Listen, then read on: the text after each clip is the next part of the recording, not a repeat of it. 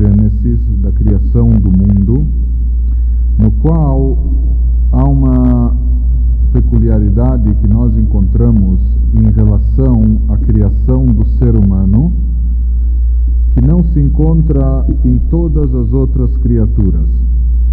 Uma passagem, inclusive, que chama a atenção. Nós sabemos que o Gênesis, a criação, durou seis dias e o ser humano foi criado no último dia do processo de criação, ou seja, no sexto dia, véspera do Shabat.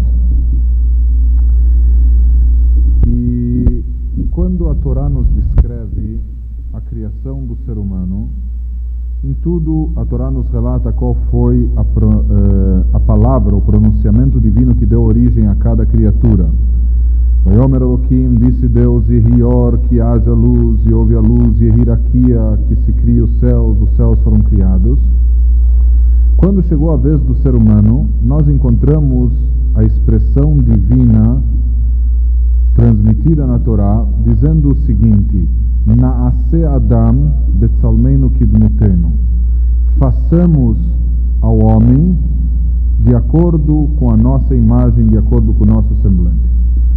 Naturalmente essa passagem é muito muito complexa, o que significa imagem, etc. Isso nós não vamos discutir agora, mas vamos nos apegar mais ao início da frase.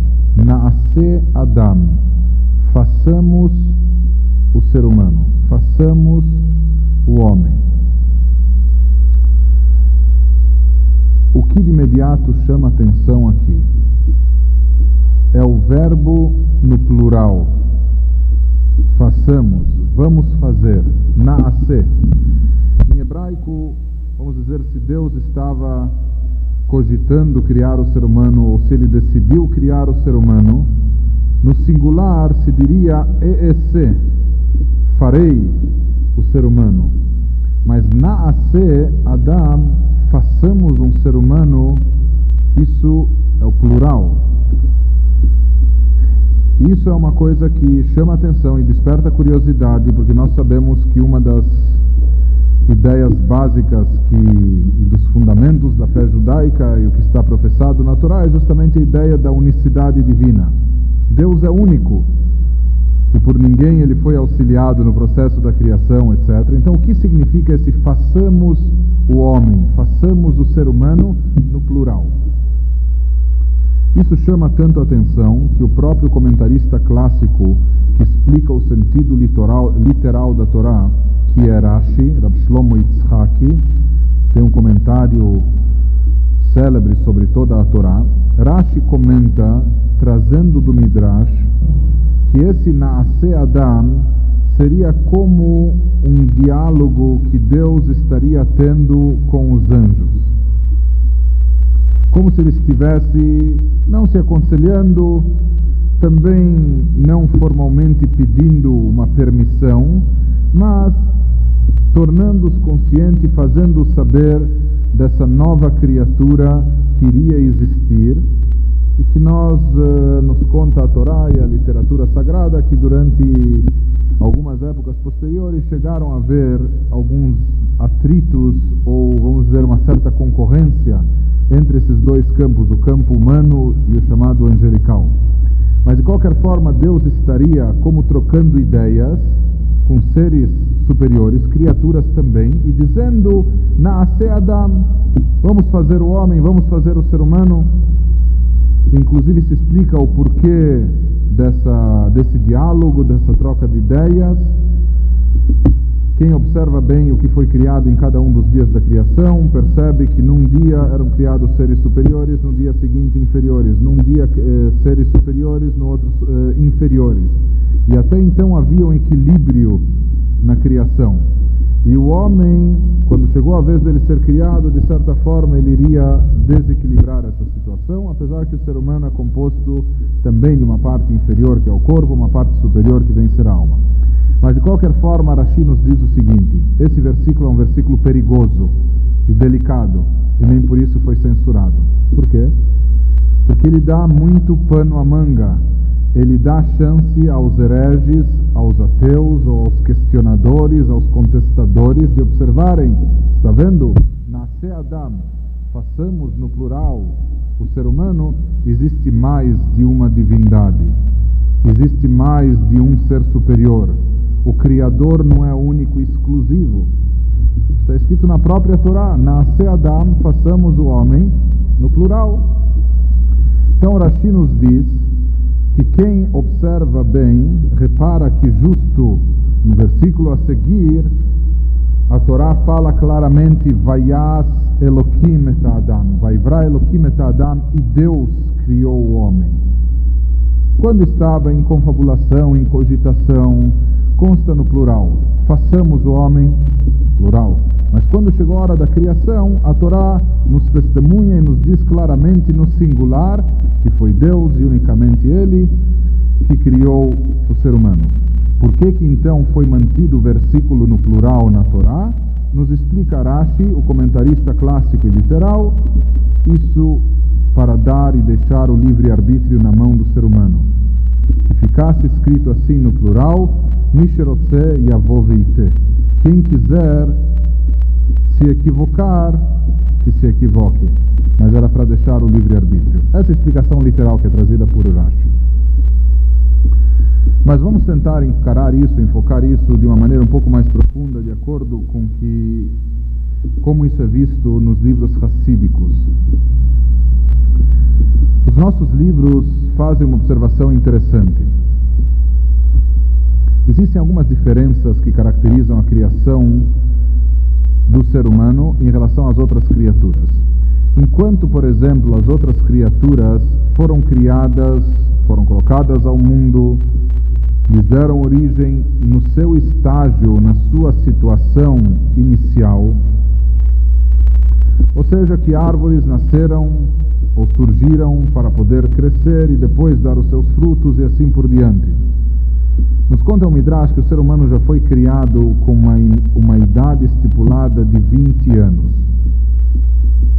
Portanto, nem Adão nem Eva foram crianças. Isso é algo particular, algo específico. Mas há uma coisa mais interessante. Enquanto todas as criaturas foram criadas de forma tal que da maneira que elas surgiram, assim elas permanecem. E quando nós falamos em todas as criaturas, estamos nos referindo tanto a criaturas inferiores como também a criaturas superiores. Criaturas inferiores, falando de seres vivos, ou no tipo de vida que é mais comum a nós, vamos nos referir ao reino animal. Os animais foram criados de uma certa forma. É claro que eles também se alimentam, crescem, e não apenas crescem e aumentam o seu porte físico, nós sabemos de animais ou de aves ou de insetos que sofrem até mesmo verdadeiras metamorfoses, certo? Esse é o seu processo, foram criados desta forma. Porém, no fundo e na realidade, em nenhum animal nós encontramos um processo que ele se modifique, que ele seja submetido a uma mutação ou a uma evolução que torne-o completamente diferente daquelas que eram suas características iniciais. O animal nasceu uma determinada forma, ele vai crescer, ele vai se tornar mais forte, ele vai se tornar mais pesado, etc., mas vai continuar sendo animal. Os instintos que ele tinha, vai continuar possuindo. Então hoje nós temos cães adestrados ou animais domesticados, etc. Nós podemos até, por treino, por instinto, insistindo, acostumar ou condicionar um animal a determinadas práticas, determinados atos e ações. Mas nunca ele vai sair desse campo. Ele não vai se desenvolver ou ele não vai evoluir a um outro nível, a um nível mais elevado, um nível superior, ou desenvolver novos sentimentos ou novos instintos ou uma nova forma de ser. Não. Ele cresce fisicamente, mas só isso. da forma que ele foi criado, na sua essência, assim ele permanece durante toda a sua existência, assim ele morrerá. Mesmo em relação aos seres superiores, falando dos chamados anjos, diz o versículo no Tanakh, a um profeta, se referindo aos anjos, Deus os chama de Omdim. Omdim em hebraico significa estáticos, parados. Os anjos, é claro que são incomparavelmente superiores aos animais, ou quem sabe até num certo grau aos seres humanos, se encontram num plano altamente espiritualizado, etc., santificado. Porém, os anjos, no nível e na situação que foram criados, assim exatamente eles permanecem durante toda a sua existência. Claro que eles se encontram num nível muito elevado e já foram criados originalmente dotados de uma santidade, espiritualidade muito forte, etc. Mas nos anjos também não ocorrem modificações ou mutações essenciais. Da forma que foram criados, assim vão permanecer todo o tempo. O único ser a única criatura que difere de todas as outras, tanto criaturas inferiores como também criaturas superiores, é o ser humano. O ser humano foi criado de uma forma específica, de uma certa maneira, assim foi colocado no mundo. Porém, no ser humano existe uma possibilidade um potencial de não apenas crescer, não apenas tornar-se mais gordo ou mais robusto ou mais forte, etc. Não apenas evoluir fisicamente, mas evoluir mentalmente, evoluir espiritualmente, a ponto de ocorrer uma transformação total que mexe com a sua própria essência um ser humano tem a possibilidade de, durante a sua vida, desenvolver-se, cultivar-se, aperfeiçoar-se de tal forma e de tal maneira que, passados alguns anos ou passado algum tempo, ele é praticamente uma outra criatura, um outro ser. Não é aquele mesmo ser humano estava lá originalmente. Isso nós não estamos falando apenas de uma criança que evolui, que aprende, que conhece, porque o próprio Adão, como nós comentamos, Adão e Eva, de acordo com o Midrash, foram criados e colocados no mundo já com uma idade de mais ou menos 20 anos. E mesmo assim, Deus lhe diz, quando coloca no Gan Eden, no chamado Jardim do Éden, que ele lhe deixa lá para leovda o leshomra, para trabalhar e para proteger para trabalhar, desenvolver um determinado trabalho com o que isso significa e também para se precaver daquilo que é negativo. O ser humano tem essa possibilidade, é o único ser na criação que foi dotado desse potencial dele mesmo, dele próprio se autodesenvolver, dele próprio cultivar o seu potencial, eh, as suas forças latentes, ativar ou. Eh, estimular determinados poderes e com isso evoluir, tornando-se cada vez melhor, cada vez mais próximo daquilo que é a perfeição, pelo menos dentro do ângulo, dentro dos parâmetros humanos. E isso significa essa afirmação divina, assim explicam os livros racídicos. Quando Deus foi criar o ser humano, ele não disse esse Adam, eu farei um ser humano. Ele não queria propositalmente terminar todo o trabalho. Ele não queria fazer o ser humano sozinho, apenas ele Deus. Ele disse: Naase Adam, façamos um ser humano. No plural, quem é o plural? Deus e mais alguém. Deus e quem mais? Deus e a própria pessoa. Deus se dirige a cada ser humano, a cada pessoa, e diz a ela: Veja, nós dois juntos, façamos um homem, façamos um Benadam, vamos fazer uma gente aqui, vamos fazer alguém que seja gente. Não que Deus precise da colaboração e boa vontade do ser humano. Nós vamos explicar com mais detalhes, isso particularmente no curso de filosofia, nós vamos abordar esse aspecto que no processo da criação Deus queria beneficiar o ser humano. Deus é a essência do bem e a essência do bem tem como natureza beneficiar. E ele queria dar o máximo e o melhor de todos os benefícios. E o melhor de todos os benefícios, em contraste do, do que aquilo que nós imaginamos às vezes, não é aquele presente que nós recebemos de mão beijada, que nós sequer fizemos jus, que nós sequer merecemos.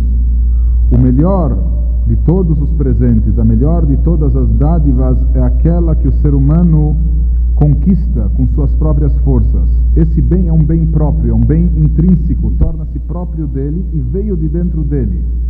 Um bem que nos é dado de fora, um bem que é obtido de fora, da forma que ele veio, ele também pode sair. Ou mesmo que ele não saia, não é um bem próprio.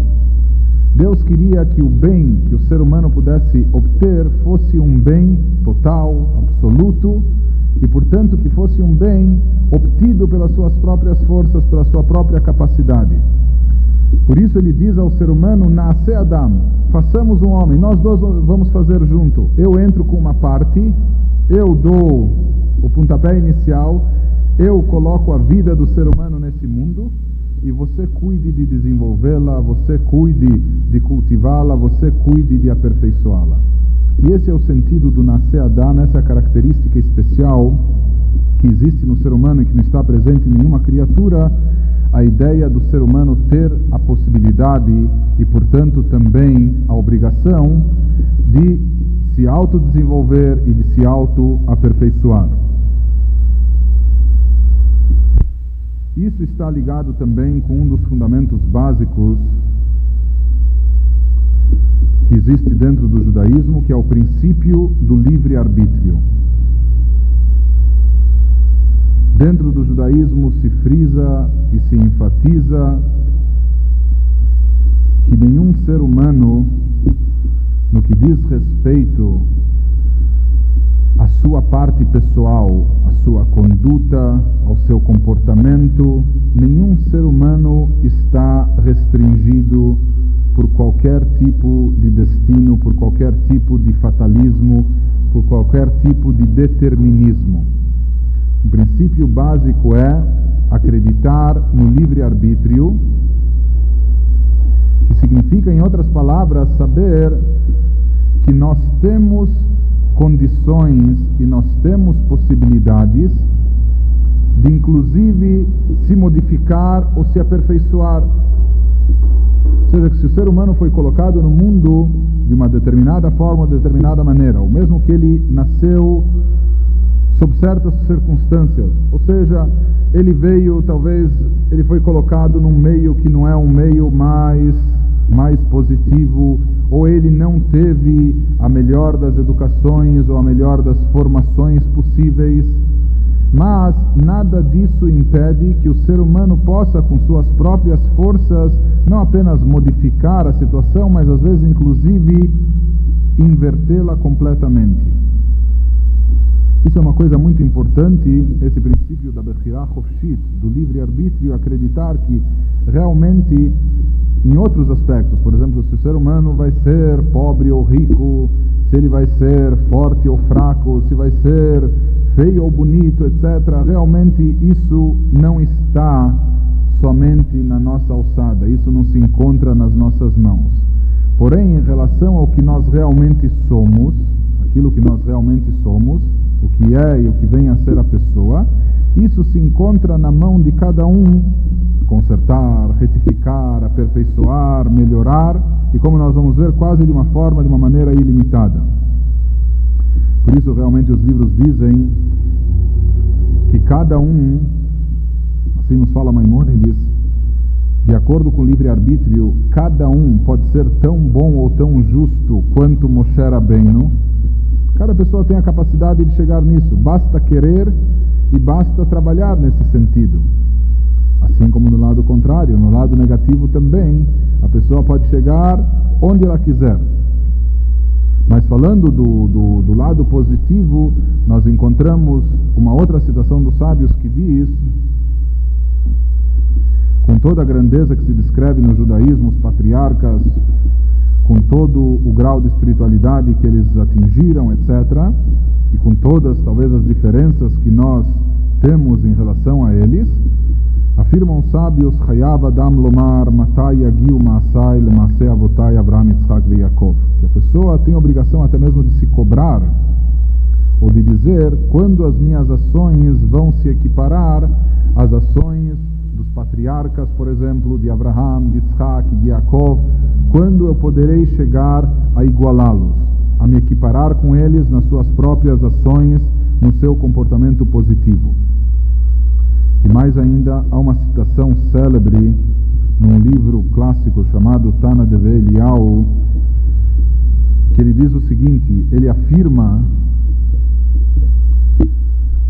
que toda pessoa, qualquer ser humano, independente de formação, independente de sexo, independente inclusive de religião, qualquer pessoa dependendo apenas dos seus atos, única e exclusivamente da sua conduta, do seu comportamento, do seu trabalho em relação a si próprio, toda e qualquer pessoa pode ser merecedora que Ruach HaKodesh, que um espírito sagrado divino paire sobre ele. Isso se equipara ao dom da profecia. Isso é uma coisa que, de acordo com os nossos livros, está ao acesso de qualquer ser humano. Então, daqui nós vemos que dentro do judaísmo não só que existe a possibilidade, a chance, a oportunidade da pessoa melhorar, da pessoa evoluir, da pessoa se aperfeiçoar, mas como nós mencionamos, existe até mesmo a obrigação, porque se nos foram dadas essas forças, se nos foi dado esse potencial, é para que ele seja aproveitado. Talvez a coisa não seja tão fácil, não seja tão simples, como dizia o Rebbe de Kotsk, ele falava que todas as almas, uma linguagem figurativa, ele costumava dizer que todas as almas vêm e descem a esse mundo através de uma escada. Todas as almas descem das alturas, e aqui se trata não apenas de altura física e geográfica, mas de níveis altos e elevados na categoria espiritual, descem e chegam a esse mundo através de uma escada. Porém, quando as almas chegam aqui, a escada é retirada. E essas almas têm como missão voltar a atingir no mínimo o mesmo grau de elevação que elas já possuíam anteriormente e no fundo e na realidade de se elevar um pouco mais também, para que seja válida, para que vale a pena toda essa descida e toda essa viagem. Mas o que que faz? O que que se faz? A escada foi retirada. Então ele diz, existem algumas pessoas Existem algumas almas que, quando percebem que não há escada, não há meio de subir, então simplesmente se acomodam e permanecem embaixo. Afinal de contas, não há escada, talvez ele até gostaria de subir. Se houvesse a escada, ele até pensaria em subir, mas a escada não está lá. Porém, existem outras pessoas mais motivadas ou mais audaciosas, que essas pessoas, por mais que não veem a escada, e na realidade não se trata delas não estarem vendo a escada não está lá, assim dizia ele. Porém, essas pessoas querem chegar acima, o que fazem? Começam a pular. Algumas pulam e saltam algumas vezes e quando se cansam, param e desistem. Pularam e nada aconteceu. Mas o que, que ele dizia que era a conduta ideal? Diz realmente a escada foi retirada. Então o que, que se faz? Ele dizia: se pula, se pula, se salta e se salta e se volta a pular e se pula e se salta, até que Deus vê a pessoa e tem piedade e diz: puxa, coitado, ele está pulando, está saltando dessa forma, ele nunca vai chegar. Então ele baixa a escada novamente para que a pessoa possa subir. Então ele dizia assim: na realidade, quando nós chegamos aqui a esse mundo, em termos espirituais, o caminho de, de, de retorno, de volta, de elevação talvez seja muito difícil, talvez seja até inacessível, talvez a gente não perceba ou não, ve não veja meios e caminhos através dos quais subir e se elevar. Mas ele diz que a pessoa tem que saber que isso é sua missão, isso é sua função. E no final das contas, de uma forma ou de outra, de uma maneira ou de outra, insistindo e sendo persistente, a pessoa vai conseguir chegar ao seu objetivo. Isso que os nossos sábios diziam no Talmud, no Tratado Megillah, lá uma colocação que fala o seguinte: Loyagata umatzata altamin. Se você não se esforçou e encontrou, não acredite. Yagata velomatzata. Se você se esforçou e não encontrou, novamente, se você se esforçou e não encontrou, não acredite. Se você não se esforçou e sim encontrou, tampouco acredite. Yagata umatzata ta'amin. Se você se esforçou e encontrou, então acredite. Então, voltando e analisando parte por parte, eles diziam o seguinte: isso se aplica talvez a qualquer coisa, mas essencialmente dentro do campo espiritual, dentro do campo de elevação, de aperfeiçoamento. Se a pessoa não se esforçou, mas encontrou, acha, olha, eu sou superdotado. Ele não precisou se esforçar, mas já conseguiu por si só chegar a um nível elevado, à beira da perfeição. Então ele disse: você não se esforçou, esqueça, não acredite, é uma ilusão. Você pensa que encontrou alguma coisa, mas não acredite. Isso não é real, você não encontrou coisa alguma. Por outro lado, se a pessoa sim se esforçou, mas não encontrou, então se diz: tampouco acredite. Tampouco acredite que você se esforçou. Porque se você se esforçou e não encontrou, é sinal que você não se esforçou. Então não acredite que você se esforçou. E a gata o matzata, se você se esforçou e então encontrou, acredite que isso é real. Seu esforço foi real e aquilo que você conseguiu, que você encontrou, realmente isso também é algo sólido, algo consistente. Só que há uma interpretação dos nossos sábios que dizia o seguinte: sobre essa parte que fala Yagata velomatsata, se você se esforçou e não encontrou, não acredite. Ele dizia: se você se esforçou, interpretava um pouco diferente do que a gente mencionou. Se você se esforçou e não encontrou, não acredite, não acredite que você não encontrou. Às vezes a pessoa está se esforçando e realmente ela está se esforçando, mas acha que ela se esforça, se esforça, mas não está sentindo que chegou em algum nível, que atingiu alguma coisa, então não acredite nisso. Porque se dizia que o próprio esforço, quando realmente a pessoa está se esforçando, o próprio esforço já é o sucesso. O próprio esforço em si, o próprio empenho em si já representa que a pessoa tenha alcançado, tenha atingido algo e, portanto, ele não deve acreditar que aqui deixou de encontrar alguma coisa. Então, apenas que é necessário um esforço nesse caso, e é necessário que a pessoa não se acomode com sua situação, é necessário que não haja conformismo da nossa parte. Bom, eu sou assim, eu, eu sou falho, eu sou etc. Então, paciência, diz não. Inclusive, há um passo, um versículo na Torá, que nos fala, depois que ele traz uma série de práticas e, e práticas até um pouco apelativas e uma série de condutas por parte de diversas seitas ou costumes que vigoravam entre outros povos. No final das contas, a Torá nos diz assim: Veatá lochem natan lecha Hashem elokecha. Ela traz uma lista de coisas que nós não devemos imitar, não devemos fazer, e nos diz: você não é assim que Deus lhe deu. A ti, Deus lhe deu um outro caminho. Inclusive, ele fala: Tamim tiei Hashem elokecha, seja íntegro em relação a Deus, nem questione tanto. Você tem uma outra linha, deve agir e se conduzir de outra forma. Mas pegando essa frase, Ve'ata loken natan lechashem elokecha, você não é assim que Deus lhe deu o caminho. Então o sábio nosso dizia, Ve'ata, você, para ser você mesmo, loken, qual o presente que Deus lhe deu, o não é assim. Não é assim é o inconformismo. É o fato da pessoa não se acomodar. Dizer, olha, é assim, paciência. Ele diz, não. Uma das dádivas, um dos presentes que Deus nos deu é justamente o poder de reagir ou de não se acomodar ou de não se resignar com não se fala aqui de situações ou circunstâncias. Aconteceu, tudo bem, nem tudo está nas mãos da pessoa. Mas em relação ao que nós próprios somos, não em relação ao que temos, o que ocorre, mas o que nós próprios somos, então esse é o presente. O que Deus nos deu, Ele nos deu essa força de não aceitar as coisas porque são assim. Talvez são assim porque ficaram assim ou deixaram ser assim. Mas nós temos essa força de não se acomodar e de não deixar que as coisas permaneçam assim.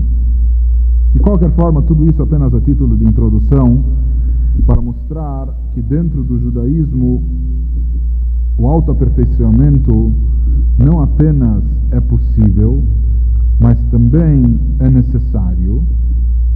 E, portanto, num segundo estágio, nós devemos procurar, à medida do possível, entender ou averiguar como pode se realizar ou como podemos nos aproximar desse autoaperfeiçoamento. Como isso pode ser obtido, como isso pode ser realizado. E antes de entrar no como propriamente dito, vamos dar apenas uma pequena introdução. Todos nós somos dotados de uma força dupla que está presente dentro de cada um. Alguns chamam isso de uma certa dualidade que existe no ser humano, alguns vão mais longe e até chegam a dizer que é uma dupla personalidade presente em cada pessoa. Na linguagem dos nossos livros, cada ser humano tem dentro de si o Yetzer Hatov e Yetzer Hara. Comumente isso é traduzido como o instinto do bem e o instinto do mal. Mas na realidade a tradução não é muito correta, porque aqui não se trata de algo instintivo. O ser humano não age bem ou mal de forma instintiva. Um animal ele reage a certas situações de forma instintiva, por quê? Porque ele não é dotado de intelecto, seus, as suas próprias emoções, das quais ele sim é dotado, são instintivas, mas no ser humano aqui não se trata de algo instintivo. Mais certo então seria traduzir ou chamar de inclinação para o bem, inclinação para o mal, ou a boa tendência e má tendência que existem e que convivem dentro de cada ser humano.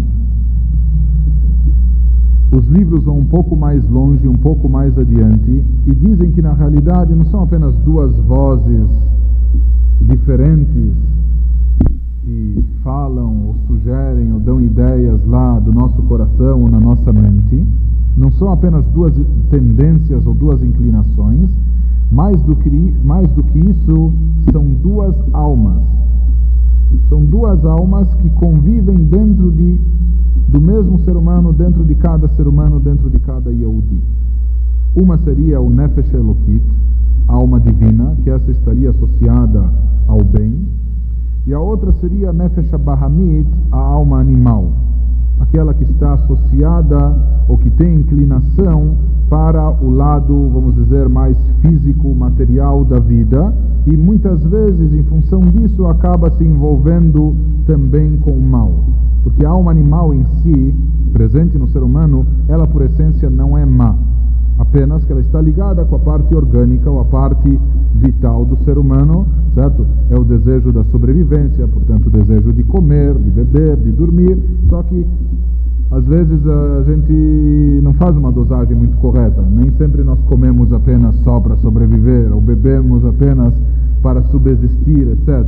Então daí já vem um pouco mais a parte física, a parte material, com seus uh, excessos ou com uh, com aquilo que é exagerado nessa parte. Enfim, a parte negativa estaria ligada e associada à alma animal, enquanto que a parte positiva ou espiritual estaria ligada à alma divina. E cada um de nós contém dentro de si essas duas almas. A nossa pessoa é formada ou é composta dessas duas almas. Cada um, mesmo a pessoa mais justa, ela também possui a alma animal, o seu outro lado, que talvez não se manifeste, talvez esteja domesticado, ou talvez ele nunca surge à tona, certo? Como também, talvez a pessoa mais uh, ruim, medíocre, a pessoa mais uh, baixa, ela sem dúvida também tem não só o seu lado, o seu ponto, o aspecto positivo, ela tem uma alma divina si, dentro de si. Talvez essa alma divina esteja completamente oculta encoberta debaixo de camadas e crostas grossas que nem permitem que ela seja identificada, mas ela existe. O que ocorre? Essas duas partes, essas duas tendências são completamente antagônicas. E não há dúvida que isso gera um conflito dentro do ser humano. Tudo que nós vamos fazer, nós sempre temos opções e alternativas na vida. Ou às vezes, dentro de um próprio ato, dentro de uma mesma ação, nós temos duas maneiras ou duas formas de encarar aquilo, ou de realizar aquilo. Às vezes a pessoa está fazendo algo nobre, digno, a pessoa está dando tzedakah, praticando caridade, ou fazendo um donativo, mas mesmo na hora de praticar aquilo que por essência supostamente é o bem, a pessoa pode dar a tzedakah para se valorizar perante os outros, para merecer honrarias, procurando um pouco de kavod, de respeito e prestígio, ou a pessoa pode dar isso apenas pelo ideal, apenas pela causa em si. Em geral, sempre existe essa tendência no ser humano. Por um lado, o nefesh abahamita, a alma animal, puxando numa direção, por outro lado, a alma divina querendo fazer com que prevaleça a parte boa, a parte positiva. E na realidade, ambas as almas, já vamos falar a nível de almas, ou seja, não apenas tendências ou inclinações, ambas as almas elas estão disputando a hegemonia, o poder do corpo da pessoa. Naturalmente existe a própria pessoa que está optando, que escolhe, que escolhe ou que vai se deixar levar para esse lado ou para o outro lado. E o melhor realmente não apenas se deixar levar, mas ela saber optar e escolher. Existe essa constante guerra, esse constante conflito. Ambas as almas querem tomar conta da pessoa, regê-la e dominá-la, fazendo com que todas as ações, todas as suas ações sigam a sua orientação. Então, as ações positivas ou num sentido mais elevado, às vezes que visam um campo mais espiritual, todas essas são oriundas, elas se derivam da alma divina, enquanto que todas as outras eh, tendências, mais no campo físico, material, e aqui o material já seria mais para o campo do materialismo mesmo e assim por diante, isso se deriva da alma animal. E o objetivo do ser humano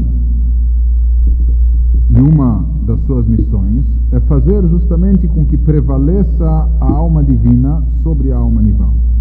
Que a alma divina consiga dominar, ou controlar, ou superar, quem sabe até transformar, aquela tendência, inclinação contrária, aquela alma, vamos dizer, próxima ao negativo que existe dentro dele. E na linguagem dos nossos livros místicos existem dois métodos e dois sistemas a serem empregados. Um é chamado de Itkafia e o outro de Itapha. Itkafia significa rejeição. Itapha significa transformação.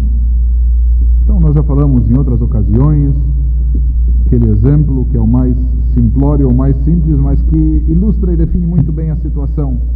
Uma pessoa tem uma carroça, certo? E tem um burro puxando a carroça para um lado, só que tem um burro quase com a mesma força puxando para o outro lado. Então, o que, que acontece com essa carroça? Pela lei da física, se os dois têm exatamente a mesma força, a carroça fica parada e não sai do lugar. Certo? Mas vamos dizer que às vezes aquele, o burrico daquele lado foi melhor alimentado ou está mais forte, inspirado e ele começa a puxar com mais força. Realmente a carroça vai se mexendo naquela direção, mas vagarosamente. Depois, num outro momento, aquele que está do outro lado reage ele puxa com mais força. A carroça então retrocede, recua e vai para o outro lado. Certo? Isso ocorre dentro de cada um de nós. Cada um de nós é um veículo, é uma carroça, entre aspas, que está sendo disputada, puxada para cá, puxada para lá. E puxada por forças não apenas externas, não é apenas o mundo afora que às vezes nos atrai para isso ou nos atrai para aquilo, mas dentro de nós mesmos existem não apenas essas inclinações, como falamos, mas existem essas almas disputando esse terreno, disputando essa hegemonia e cada uma procurando um domínio total e absoluto. Então, aqui nessa situação, vamos dizer que chega a pessoa e diz: Olhe, eu quero que a carroça caminhe para cá, mas o que fazer? O burro desse lado, ele está, se não no mínimo impedindo o movimento da carroça, no mínimo eh, atrasando, no mínimo ele está resistindo e etc. E está atrapalhando. Então, uma coisa é a pessoa chegar lá e falar: Olha, sabe de uma coisa? Ele chega lá e elimina, mata aquele burro. E realmente ele já não vai mais fazer força para aquele lado. A carroça vai poder seguir então para aquela direção que a pessoa deseja. Mas na realidade existe uma atitude, uma providência mais inteligente do que essa. Ao invés de matar o burro, você pode pegar o burro, simplesmente tire ele daquele lado contrário e coloque do outro lado. Então o que, que vai acontecer? Não apenas que não vai haver nenhum impedimento, e não apenas, não somente a carroça vai poder seguir na direção desejada, mais do que isso, com dois burros puxando, não há dúvida que ela vai seguir com muito mais rapidez e muito mais potência. A nível pessoal, espiritual, como nós falamos, existem esses dois métodos. Em primeiro lugar, aquele processo que é chamado de tkafia, de rejeição. Isso é o trabalho da maioria de todos nós, porque o segundo estágio é um pouco difícil e nem todas as pessoas, ou são raras as pessoas, que conseguem chegar a esse nível. Em relação a nós, seria muito de imediato a pessoa querer eliminar totalmente o mal que existe dentro de si. Seria muita presunção a pessoa de imediato querer, inclusive, transformar esse mal para o bem. Porque, como nós falamos, a alma animal em si ela não é má. Nós sabemos que o animal ele tem certas características, ou ele tem certas. Uh, certas qualidades nas quais ele supera até mesmo o ser humano. Às vezes é na sua força, às vezes é, enfim, no seu, no seu desempenho. Então, por exemplo, nessa alma animal, nós sabemos que existe, apenas eh, sem entrar em muitos detalhes, mas a alma, a alma divina, por mais que ambas atuam por toda parte, ou em todo o corpo, etc., em todos os poderes, mas a alma divina está mais concentrada no cérebro, mente, enquanto que a alma animal se concentra mais no coração, nas emoções, nos sentimentos e, por extensão disso, nos desejos, etc. A alma animal em si, por exemplo, ela é dotada de uma vontade. Essa vontade pode ser gula, ou pode ser um desejo desenfreado para qualquer bobagem ou tolice, etc. Mas ela tem um potencial de vontade muito grande que a própria alma divina, que está centralizada ou mais estabelecida no cérebro não possui. Ela é mais fria, calculista, ela também tem a sua parte emocional, mas o que prevalece nela não é a força da vontade ou do sentimento ou da emoção. Então, uma pessoa, que isso já seria a realização máxima, uma pessoa que consegue inverter a situação, ou seja, que ela aproveita todo esse potencial que existe na, na alma animal. Se a alma animal é dotada de um poder de emoção, de sentimento, de vibração muito grande. Só que antes, talvez, essa emoção, essa vibração, ou estava no estádio de futebol, ou estava concentrada lá no, no dinheiro e nos investimentos e aplicações da pessoa, ou estava canalizada em outro. A pessoa consegue fazer, não que ela anula, mata, neutraliza aquela vontade, aquela, aquela inflamação, aquela vibração, uma coisa é neutralizar, isso é um primeiro passo.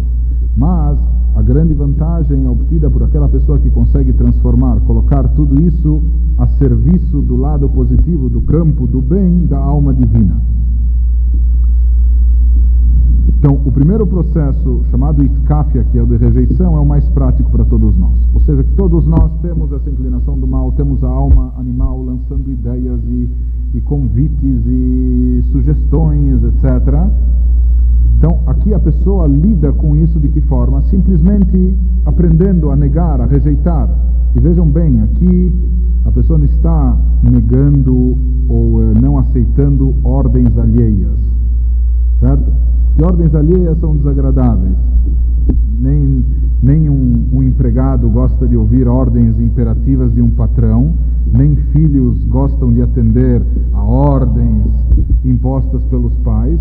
Certo? Em geral, ninguém olha, mandaram fazer isso, mandaram, ordenaram. Ser humano, com toda a disciplina, etc., não é uma coisa agradável, ele gosta mais de agir por espontânea vontade. Mas aqui não se trata, por natureza, às vezes, o ser humano não gosta muito de ordens ou imposições.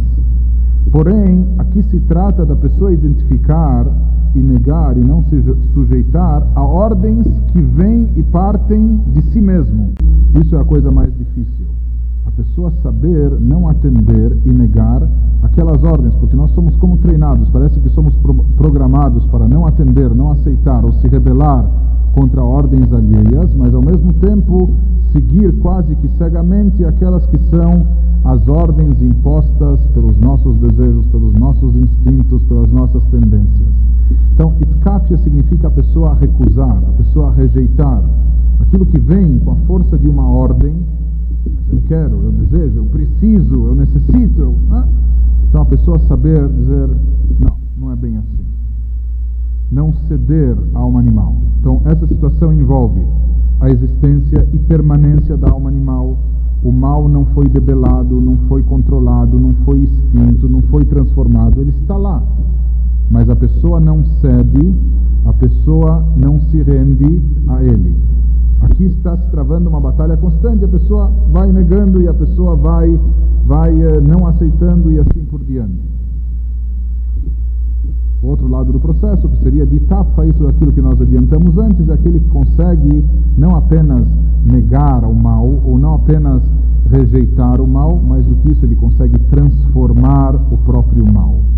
Ele consegue aproveitar todo aquele potencial que existe na alma animal, tudo aquilo que é aquele ímpeto, aquele fervor que a pessoa tinha para isso, para aquilo, etc. A pessoa consegue não apenas neutralizar isso ou não ceder a isso, mas consegue transformar o mal. No momento que transforma, o mal já está eliminado e não apenas foi eliminado, ele está a serviço do bem da alma divina. Mas isso já é um plano bem mais adiantado. Dentro de todo esse processo, é muito importante mencionar algo que é trazido nos nossos livros como um princípio básico e fundamental.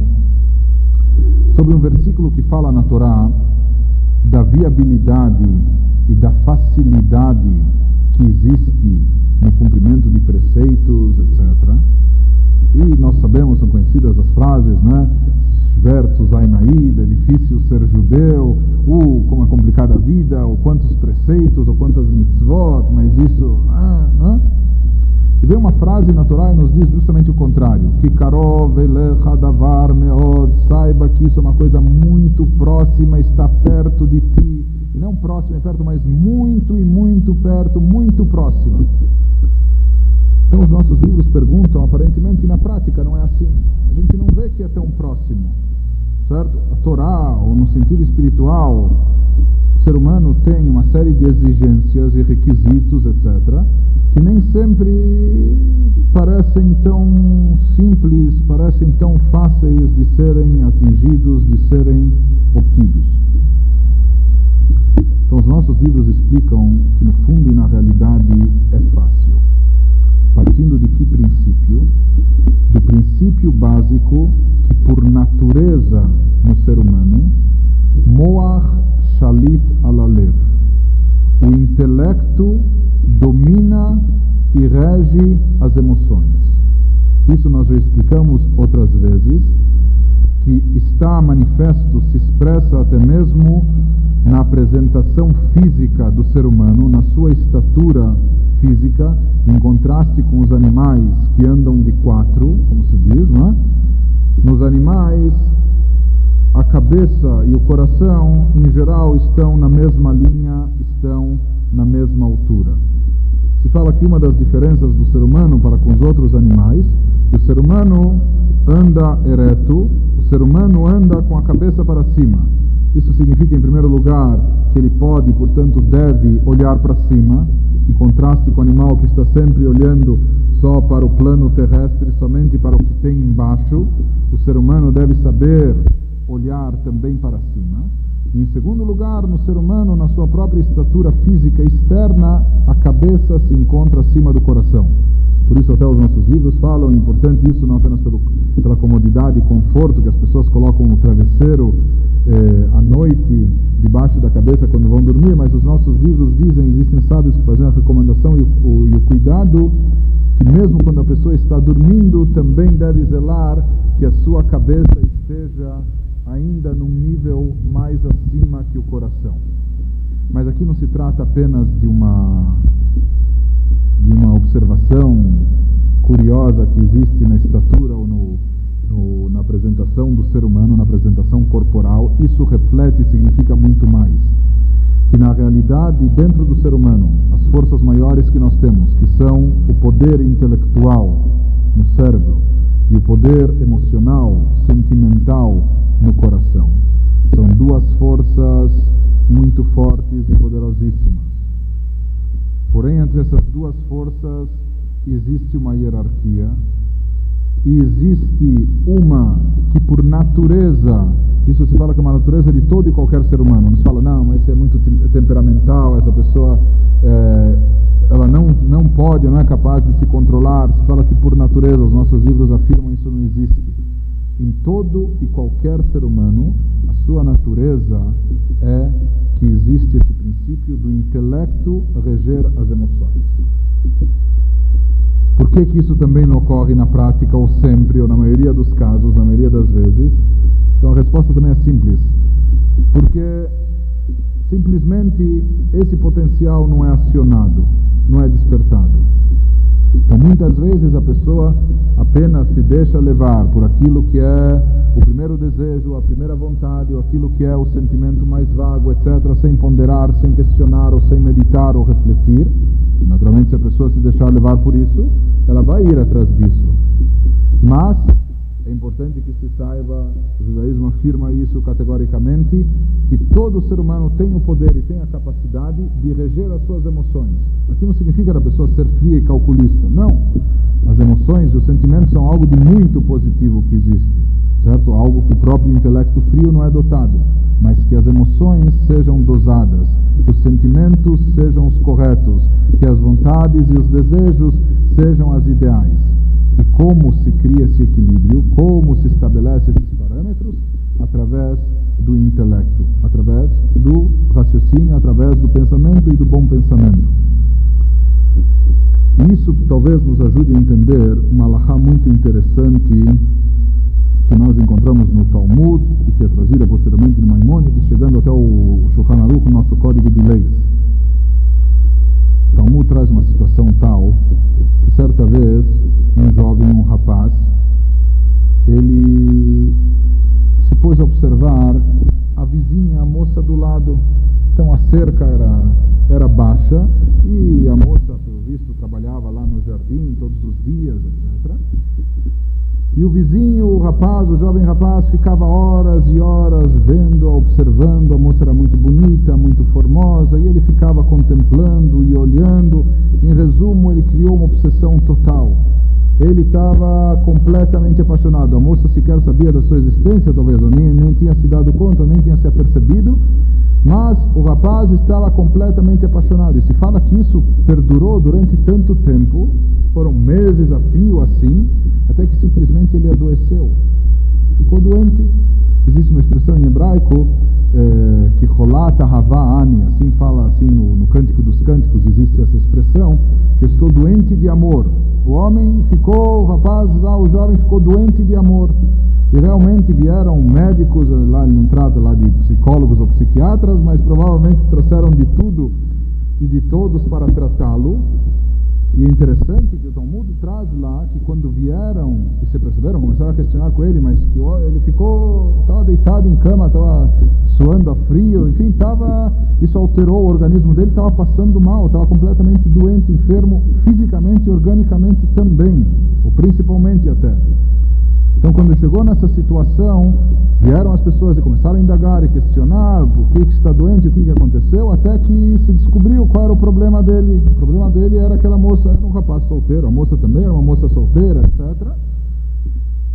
Interessante que os sábios relatam qual foi inclusive o diagnóstico dos médicos. Os médicos falaram esse homem está não, não é apenas que ele estava neurótico ou que ele estava à beira de uma esquizofrenia ou que ele estava obcecado, mas falaram literalmente, olhe, se esse homem não desposar, se ele não mantiver relações com essa moça, ele vai morrer. Ele vai morrer. Falaram aqui não é uma brincadeira, a coisa, o estado está tão avançado, a coisa tão grave, a doença física aqui então se fala que simplesmente ele não vai sobreviver. Nós sabemos que dentro do judaísmo a vida tem um valor extremo, se faz tudo para preservar uma vida. Então foram para os sábios e perguntaram, quem sabe a gente recomenda ou diz até, baixa um decreto, obriga a moça a se casar com ele ou fazer alguma coisa dentro do campo moral e ético, mas vamos obrigar a moça para se casar com ele, pelo menos salvamos a vida do jovem rapaz. E os sábios disseram não, não é permitido. Então disseram, foram de, de, volta e falaram, olha, o que, que vamos fazer, não permitiram, etc. Então falaram, olha, talvez que permitam que ele apenas a olhe mais uma vez.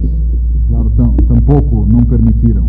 Então falaram, mas talvez apenas que ele converse com ela por trás da parede. Tudo bem, que nem olhe então, mas que ele possa conversar, quem sabe com isso ele já vai, vai se acalmar, vai, vai, vai, enfim, não é?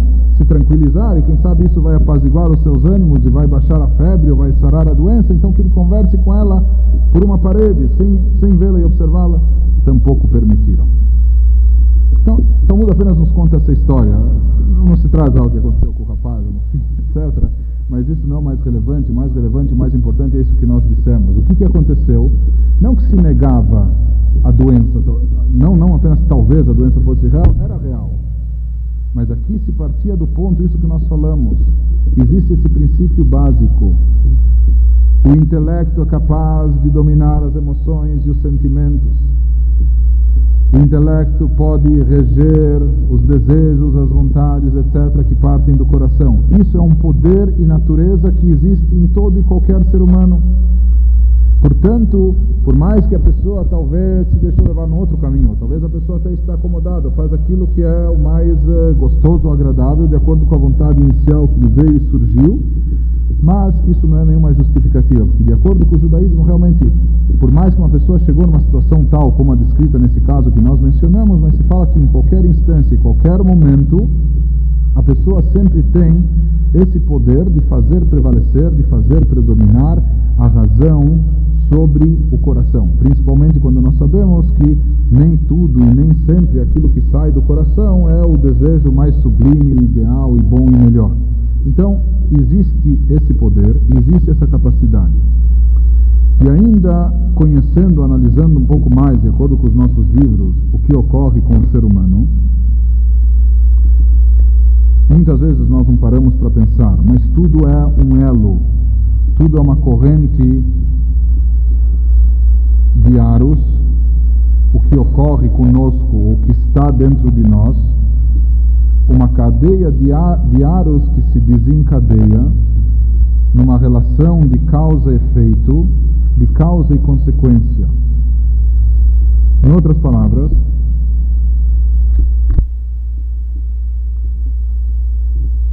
em geral nós falamos que uma pessoa não fala sem pensar. Ou mesmo quem fala, como se diz até pelos cotovelos, mas alguma coisa a pessoa tem que pensar antes de falar, certo? antes de agir muito mais. Se a pessoa vai agir e tomar uma atitude, certo? Tomar uma atitude, então a pessoa pensa antes disso. No mínimo ele vai pensar como ele vai agir, como vai realizar. Talvez ele nem pense, será que isso é bom ou mal, mas alguma coisa ele pense, como eu vou conseguir isso, certo? Mas aqui nós vemos pensamento leva à ação. Pensamento leva à ação. Poucas vezes a gente para para entender o mecanismo que existe, que funciona dentro de nós mesmos. E é importante saber o que, que é causa o que, que é feito. Às vezes nós queremos corrigir a ação incorreta, seja de um filho nosso, seja de um aluno, ou seja de outra pessoa, enfim. Não basta apenas nós reprimirmos a ação, nós temos que conscientizar a pessoa que aquilo não está certo. Se a pessoa vai pensar e vai meditar e vai repetir em qualquer nível, seja uma criança à sua maneira ou seja um adulto da sua forma, Se a pessoa vai refletir, meditar, o pensamento vai gerar ação. Se a ação antes era negativa porque a pessoa não parou e não pensou, no momento que ela vai pensar e vai se conscientizar, essa é a única forma real dela modificar a sua se isso não ocorre sempre, às vezes uma pessoa uma pessoa está habituada a atravessar a rua correndo assim sem olhar para nenhum lado, etc. Um dia, Deus nos livre, ela se depara com um acidente, com um atropelamento. Só viu aquilo e ficou assim chocada momentaneamente, certo? Então, durante os próximos três dias, ela não avança um farol ou dá uma olhada para os lados antes de atravessar, fica mais precavida, fica mais cuidadosa. Mas depois de algum tempo isso passa também. Por quê? Porque aqui a pessoa está atuando em função de algo que ela viu. Aquilo marcou ela, mas marcou até um certo ponto. Ou seja, quando, enquanto ela está ainda sob o efeito daquela visão, daquele fato, só que o nosso problema é que a memória é um pouco curta. Enquanto a pessoa está sob efeito daquilo, então realmente talvez aquilo influa na sua atitude, na sua forma de conduzir-se. Mas se nós queremos que uma pessoa assuma uma determinada conduta, um determinado tipo de comportamento, etc., então é necessário simplesmente que a pessoa se ponha a pensar, ou que nós ajudemos a pessoa a pensar, ou que pensemos junto com ela, ordenemos o seu pensamento. Porque somente quando a pessoa pensa, quando a pessoa medita, quando a pessoa reflete, quando ela se conscientiza, é então que isso age de forma definitiva em relação às ações. Então sempre tem que se saber que a, o pensamento é uma causa e a ação é uma consequência, um efeito. Num outro aspecto um pouco mais profundo, intelecto gera emoções.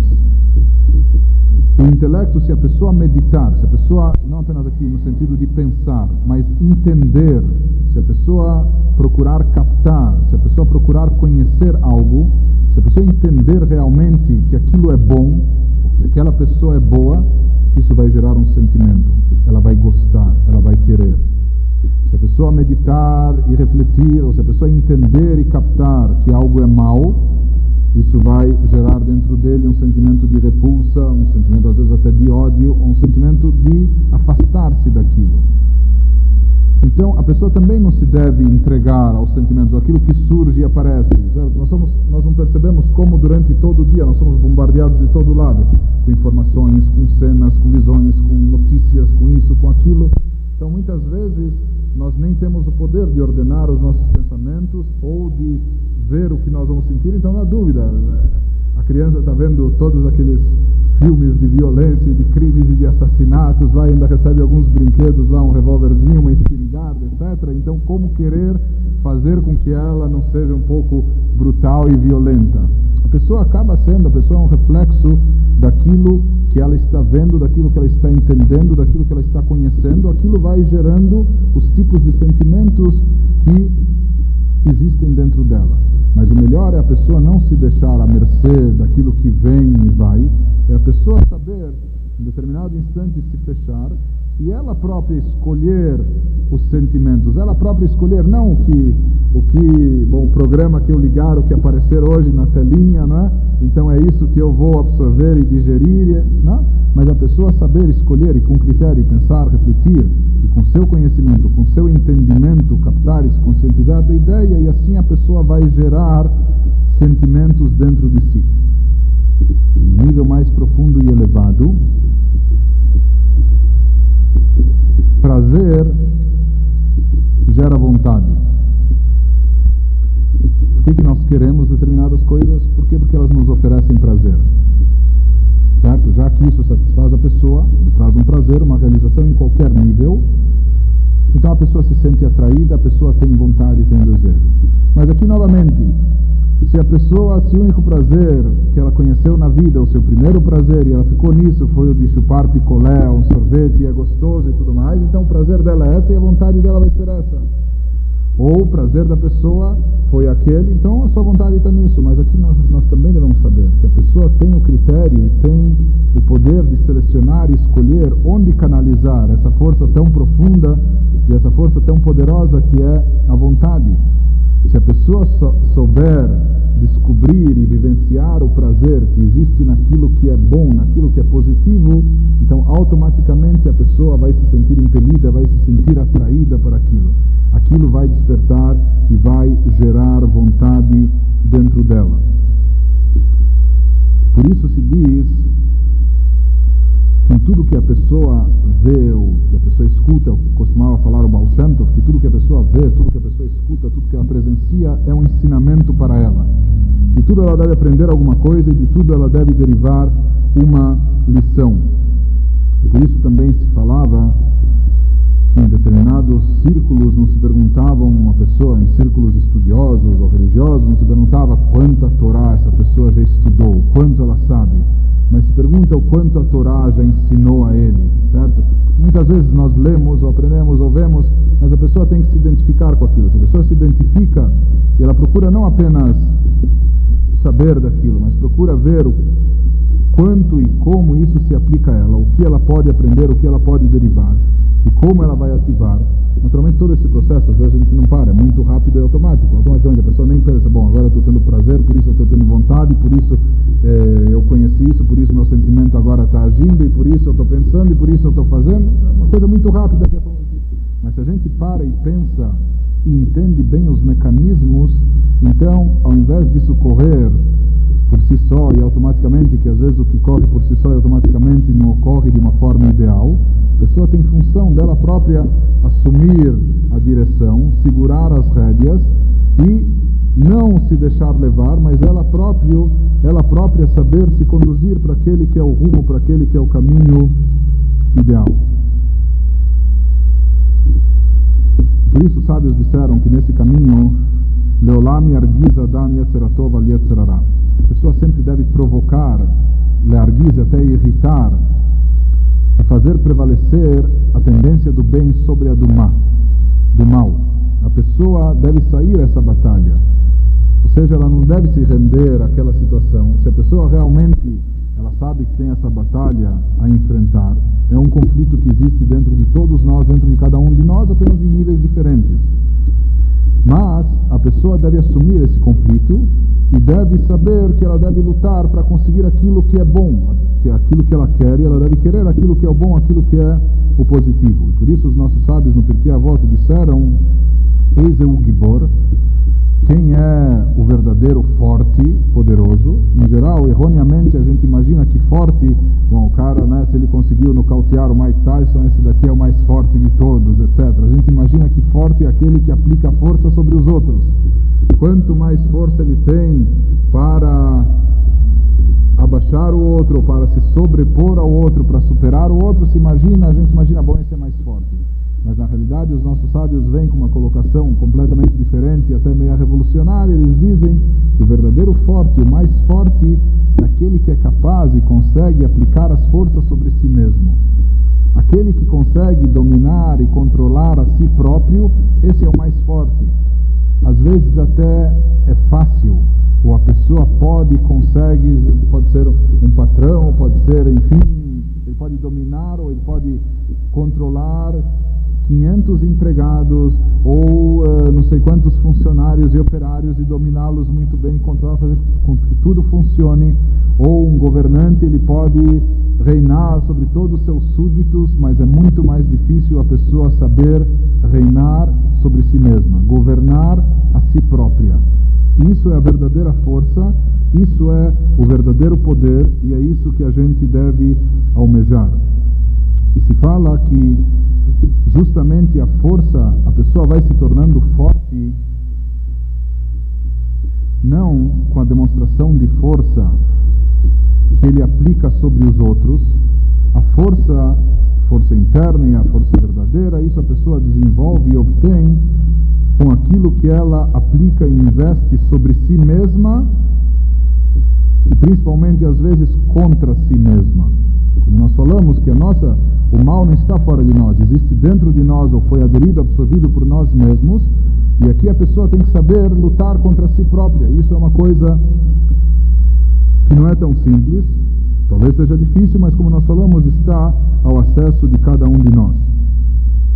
Sobre apenas em parênteses, sobre essa ideia eh, de lutar contra si mesmo, eh, contra as forças internas negativas que se encontram dentro de si próprio, apenas repetindo uma historinha que nós já contamos em outras ocasiões, que certa vez se encontraram duas cortes racídicas, dois meios racídicos, cada um com seu Rebbe e seus Hassidim. E cada Rebbe, cada mestre tinha o seu estilo próprio, que ele transmitia nos ensinamentos para os seus discípulos, para os seus seguidores. Então contam que quando se depararam, quando se encontraram dois grupos, um eram, uns eram Hassidim de um. Isso foi inclusive num casamento de netos desses ambos rebes que se casaram entre si. Um desses rebes era Rabbi de Tânia. Então os Hassidim de uns, Rabbi de Berditchev, esses daqui estavam acostumados a rezar rapidamente. Eles faziam a reza muito depressa, as rezas diárias. Enquanto que os outros Hassidim tinham sido instruídos pelo seu Rebbe que a reza tinha que ser feita de uma forma muito vagarosa, muito lenta, com pausas, interrupções, meditações, etc. Então se fala que quando os Hassidim se encontraram, então vieram aqueles que estão acostumados a rezar devagar e perguntaram para os outros, puxa, mas por que, vocês rezam assim tão depressa? Vocês uh, têm tanta pressa para terminar a reza? Então eles falaram assim, nos ensinou o nosso mestre, que quando uma pessoa está caminhando numa carruagem, ele está com uma carruagem, essa carruagem está cheia de mercadoria, ou ele está carregando lá riquezas e ouro e etc. E de repente ele percebe que tem um ladrão no seu encalço, que tem um ladrão correndo atrás dele. Então o que, que ele faz naquele instante? Ele pega o chicote começa a bater nos cavalos e sai correndo, sai em disparada, para que ele não seja alcançado pelo ladrão, para que ele consiga assim preservar a sua mercadoria. Então com isso eles queriam dizer realmente a hora da reza, a hora que a gente está levando a nossa boa mercadoria. Mas o que, que acontece? Tem o Yetzerará, essa inclinação do mal, a tendência do mal, que está querendo vir e entrar lá, assaltar a pessoa, assaltar a pessoa com pensamentos negativos, com pensamentos fúteis, com pensamentos vagos, desviar o seu pensamento, a sua concentração. Então essa tendência do mal está correndo atrás, o que se faz nesse instante? Ele diz já que a reza, a hora de, de pegar a mercadoria acumulada, no sentido espiritual, se corre para evitar que a pessoa perca a sua concentração, para que ele desvie o seu pensamento. Se conta que aqueles Hassidim que estavam acostumados a rezar mais vagarosamente, quando viram isso, até pensaram, puxa, tem a sua lógica. Então eles foram para o Rebbe, para o Shneur Zalman, e começaram a expor para ele tudo o que contaram os outros Hassidim daquela linha. Perguntaram então por que, que realmente ele tinha uma conduta contrária, uma orientação diferente. Então ele disse para eles, olhe, todo, toda essa ideia da carroça e o ladrão e etc., e correr, tudo isso é bom e válido quando? Quando o ladrão está correndo atrás. Quando ele ainda não pulou dentro da carroça e ainda não alcançou. Mas se você percebe que o ladrão já pulou dentro da carroça, ele já está na carruagem, certo? Então, que valia tem, que validade tem você sair correndo? Quanto você mais corre, você está correndo junto com o ladrão. O ladrão está já junto com você, então não adianta correr. Então o que, que você faz nessa hora? Tem que parar, tem que devagar, tem que pensar de que forma você vai dar uma cotovelada aqui, um negócio lá, tentar convencer ele a descer, se não conseguir convencer, então derrubá-lo. Mas aqui não adianta correr, quanto mais você vai correr, ele está correndo junto. Então com isso ele queria dizer que o mal, na verdade, não está vindo de fora, não é as ideias de fora que vêm, invadem a pessoa, bombardeiam, não, já está dentro. No momento que está dentro, a pessoa deve saber como trabalhar para expulsá-lo. Mas o principal aqui e aqui nós entramos num ponto essencial, é aquilo que dizem os nossos livros. Nós comentamos um pouco a semana passada sobre isso, sobre a força do hábito. Força do hábito, o hábito que se transforma numa segunda natureza no ser humano, o hábito que é algo tão poderoso na nossa vida.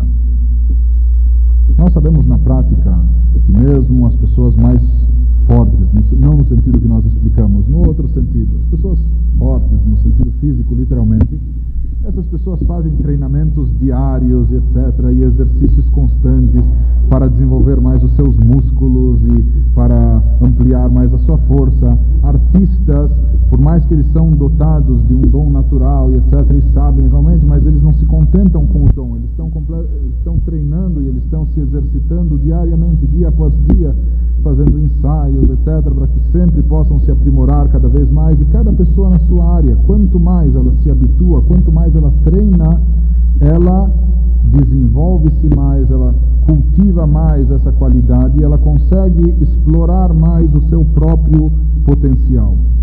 Se isso existe nesse campo, no campo físico, se isso existe nessa área, não há dúvida que existe, está presente também dentro do campo intelectual, mental, espiritual, no campo abstrato também. Quanto mais a pessoa se exercita, quanto mais a pessoa treina, quanto mais ela pratica, mais habilidade ela vai ter. Quanto mais ela se acostuma, quanto mais ela se habitua a algo, então ela vai ter mais facilidade, ela vai conseguir se desenvolver mais, ela vai conseguir se aperfeiçoar cada vez mais e obter resultados cada vez melhores, cada vez mais satisfatórios. E mais do que isso, às vezes uma pessoa é muito forte, até mesmo no aspecto físico. Sabe? Às vezes a gente encontra aqueles meninos lá robustos, gordinhos, etc., mas meio inibidos, por incrível que pareça, às vezes aqueles fortinhos são os que mais apanham, são meio passivos, etc. Por quê? Porque a pessoa nem está ciente da sua força. Aquela criança talvez nem sabe a força que ela tem. Só num dia que talvez ela se irritou mesmo, e daí ela resolveu reagir, e daí ela começou a dar umas pancadas para cá e para lá, e viu os resultados, daí finalmente ela percebe, puxa, eu sou forte eu sou até mais forte que os outros, eu sou mais forte do que eu imaginava. E daí ela obtém uma autoconfiança, ela obtém a sua segurança. A pessoa nem é capaz de saber da força que tem se ela não aplicar essa força.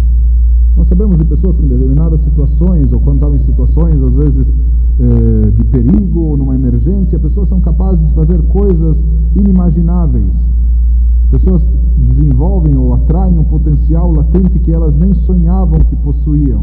Há pessoas que em determinados momentos a pessoa está correndo, está dando um salto, ela nem imagina que talvez se ela estivesse na Olimpíada ela estava batendo um recorde, mas ela nem percebeu isso. Essas forças se manifestam porque foram acionadas. No momento que a pessoa foi exigida, então ela mostrou todo o seu potencial. Um dos problemas que nós temos é que nós nem sempre somos exigidos, principalmente nas coisas boas e positivas, e muito mais difícil e raro é a pessoa saber exigir de si mesma, exigir de si própria.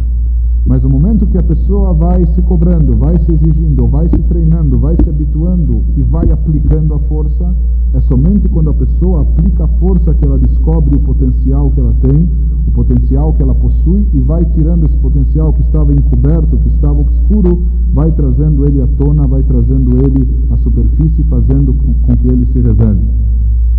E essa ideia que nesse campo do aperfeiçoamento, simplesmente, por mais que a pessoa talvez ainda não passou por todo esse processo, ou ainda não, não é capaz de acionar todo esse mecanismo, desde o prazer que aciona a vontade, o intelecto que desperta as emoções, o pensamento que gera ação, etc., talvez a pessoa ainda não partiu por todo esse caminho. Mas simplesmente se a pessoa souber aplicar as suas forças, simplesmente for treinando. No começo pode parecer até meio mecânico, pode parecer até meio, né, a pessoa meio estranho, mas a pessoa vai se deparar com situações na qual ela vai se surpreender de si mesma. A pessoa acaba descobrindo seu potencial e acaba eh, acionando forças que ela nem imaginava que possuía e com isso a pessoa vai se aperfeiçoando, vai evoluindo.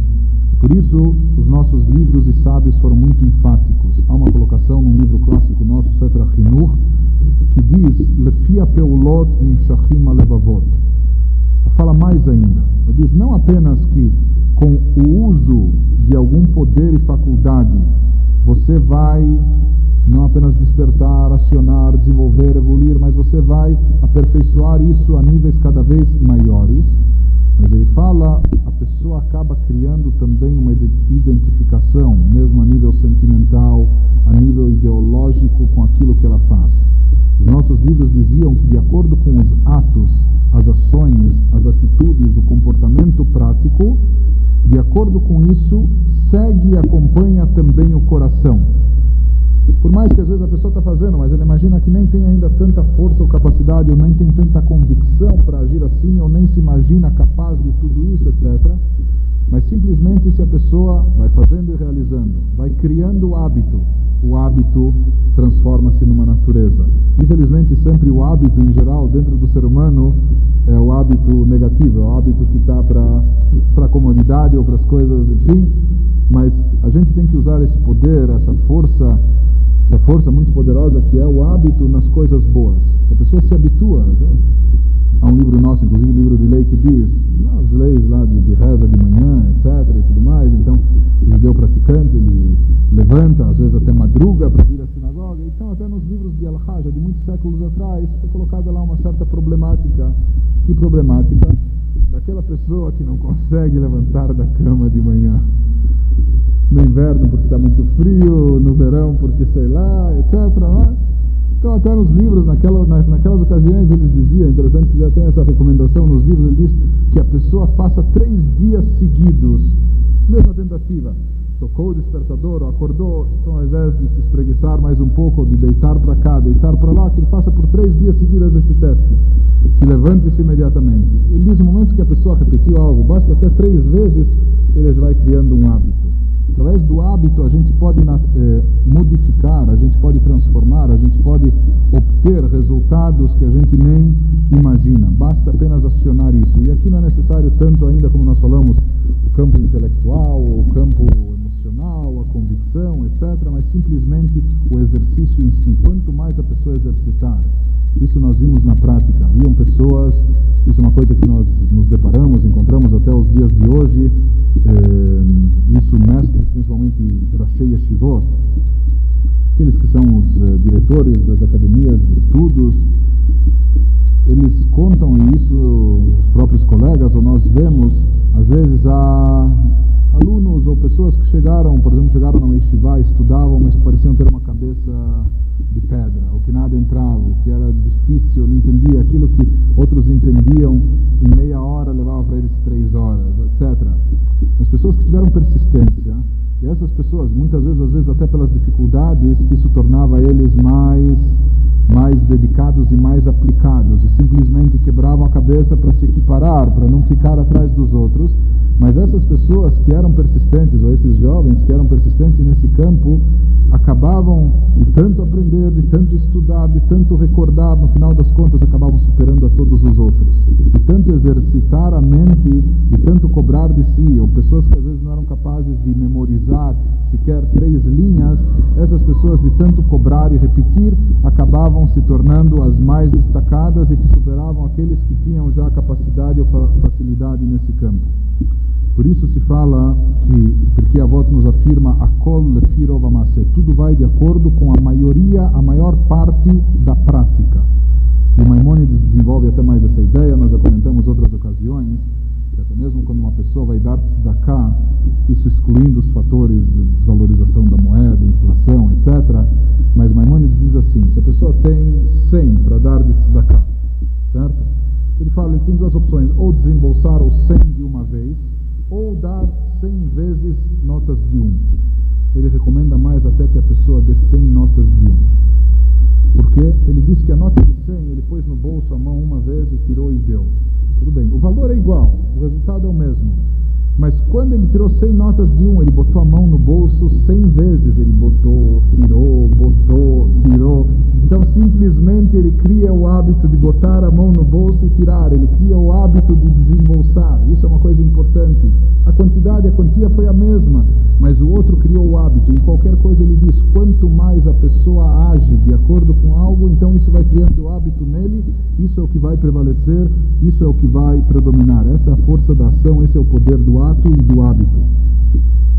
Por isso, realmente, dentro do campo da Torá e dessa parte de autoaperfeiçoamento, os nossos livros dizem em Ben Chorim, a pessoa livre é aquela que está se dedicando a essa parte espiritual, essa pessoa que consegue ser dona de si mesma, que consegue controlar e reger os seus próprios atos, essa é a verdadeira pessoa livre. Bem, às vezes nós pensamos, bom, livre é aquele que, olha, ele faz o que bem entende, ele é capaz de fazer tudo que lhe vem à mente e ao coração, tudo que ele quer ele faz. Esse daqui é o soberano, o dono de si. Muito pelo contrário, essa pessoa muitas vezes é o maior escravo, é escravo de si próprio, escravo de sua própria vontade. Livre é aquela pessoa que conseguiu chegar num nível tal que ela consegue reger a si mesma. Isso é uma das finalidades básicas e educativas das mitzvot também, como fala o Midrash, que as mitzvot foram dadas para refinar as pessoas. Então as mitzvot até nos educam nesse sentido. Realmente isso é gostoso, eu queria.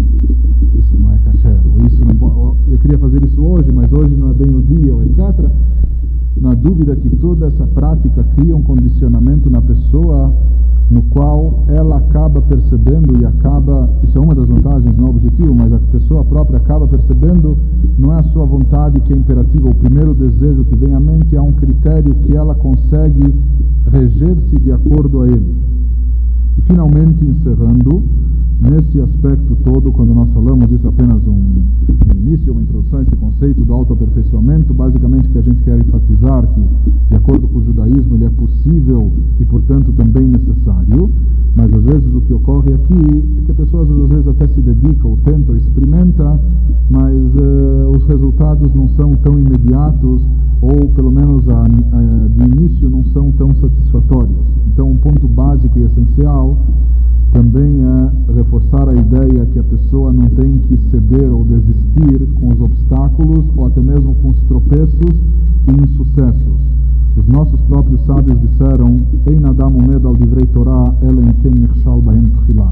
A pessoa só realiza, mesmo no campo da Torá, do conhecimento, etc., ele só realiza algo de bom e positivo depois que ele já falhou alguma vez. Depois que a pessoa já falhou, e muitas vezes o que mais nos amadurece e o que, o que mais até às vezes nos impele a uma evolução é justamente aquilo que é a nossa falha. Se a gente sabe encarar dessa forma, a pessoa falhou e com isso ela aprende, ela retifica e isso é a forma que a pessoa, essa é a forma que a pessoa deve saber encarar aquilo que é um tropeço. Ou seja, que um tropeço, ou mesmo um recuo, deve ser como aquele recuo que a pessoa que vai dar um salto toma para poder ter mais impulso e dar um salto maior. Por isso eles diziam sobre a Torá que lekach tov natati lachem, torati al ta'azov. Eu dei, eu dei para vocês literalmente um bom negócio, então não abandonem. Então um dos nossos sábios pergunta o que é isso? Ele chama a Torá de bom negócio? Então ele explicava o sentido assim. Uma pessoa, um comerciante, um industrial, qualquer pessoa no seu ramo de atividade, às vezes ele faz um mau negócio. Isso é comum e todo mundo, com certeza, já fez pelo menos um mau negócio, certo? Não é sempre que a pessoa acerta, não é tudo que ela faz que dá certo, não é todos os clientes. Tem alguns que os cheques voltam também, etc. Né? As pessoas às vezes falham, fez um mau negócio. Mas não é pelo fato dele ter feito um mau negócio que ele fecha o seu trabalho, que ele encerra, que ele fecha a sua loja, que ele encerra o seu negócio, que ele dá. Não é? Por quê? Porque sabe, essa é a parnassá, esse é o seu sustento. Então, é? às vezes nós ganhamos, às vezes perdemos, mas o fato de ele ter feito uma vez um mau negócio, mesmo que foi mais de uma vez, isso não faz com que ele eh, desista. Então, ele diz que no sentido espiritual a pessoa também deve ter essa visão. Por mais que às vezes em busca do aperfeiçoamento nós também damos tropeços, ou às vezes nós não conseguimos aquilo que colocamos como meta, mas não é por isso que a pessoa também deve eh, desistir ou deve voltar atrás. Pelo contrário, ela tem que fazer desse tropeço um salto maior para chegar depois num nível mais elevado. Isso que diziam os nossos livros, Lev Chacham Liminó. Isso combina só no hebraico. O versículo fala: o coração do sábio está do lado direito. Uma frase esquisita, né? Você pergunta, será que o sábio tem um coração de outro lado, etc? O que significa isso? Então nós sabemos que no hebraico se começa lendo da direita para a esquerda, certo? Então os nossos livros explicavam assim, Lev Raham, o coração do sábio está para o lado direito. Existem duas formas, a pessoa tem um livro na sua frente, ela pode olhar o lado esquerdo, poxa, ainda faltam umas 500 folhas para ler ou para terminar, certo? Ou ela pode ler, pode olhar o lado direito. Bom, afinal de contas eu já li 100 páginas. Se eu já li 100 páginas, eu vou parar agora? Diz que o coração do sábio está sempre do lado direito, significando essa ideia que é importante a pessoa não desistir no caminho e sempre saber observar aquilo que ela já conseguiu, aquilo que ela já obteve, não aquilo que ela falhou e tropeçou, certo? E desistir em função disso. Pelo contrário, a pessoa deve saber observar os seus sucessos, aquilo que ela já obteve, já conseguiu eh, chegar, e isso lhe dá mais força e lhe dá mais incentivo, e inclusive lhe serve como prova que ela pode chegar também em, em graus e níveis maiores da mesma forma. Finalmente,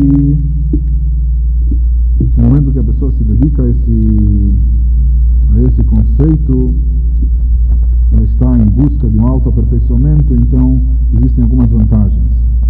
Em primeiro lugar, a pessoa não está falhando nem por mentira, nem por arrogância. Ela já não se considera perfeita. Isso é uma a busca ao autoaperfeiçoamento por si só já é um fato bom, que é sinal que a pessoa já não, ainda não se sente totalmente perfeita, etc. Então ela não falha nem por nem por uh, mentira e nem por uh, nem por mentira e nem por arrogância, por orgulho. Mas mais do que isso, uma pessoa que, por mais que a gente pense, puxa, mas é, realmente é uma luta dura. E mais do que isso, a pessoa tem que lutar contra si mesma a vida toda. Tem pessoas que a, essa luta não, não, não leva a vida toda, ou conseguem um resultado maior. Mas é justamente isso que dá o vigor à pessoa, e é justamente isso que dá uma motivação à pessoa. E a pessoa que está empenhada, sempre está preocupada ou tem como meta cada dia procurar melhorar em alguma coisa, ou procurar se aprimorar, certo? Isso é uma coisa que independe de idade ou de fase da vida, etc. Então, uma pessoa de 80 anos também ela pode se aprimorar. Um vai aprimorar o negócio, o trabalho, a profissão, o estudo, etc. Ou na parte de, de ética, de moral espiritual, mas uma pessoa todo e qualquer momento da vida, se ela quer e deseja, ou se ela coloca isso como meta, um autoaperfeiçoamento, então ela sempre tem o que aperfeiçoar. E no momento que ela coloca isso como objetivo, então, em primeiro lugar, ela sempre está motivada, ela sempre tem o que fazer e o que buscar. E nesse sentido, a vida se torna também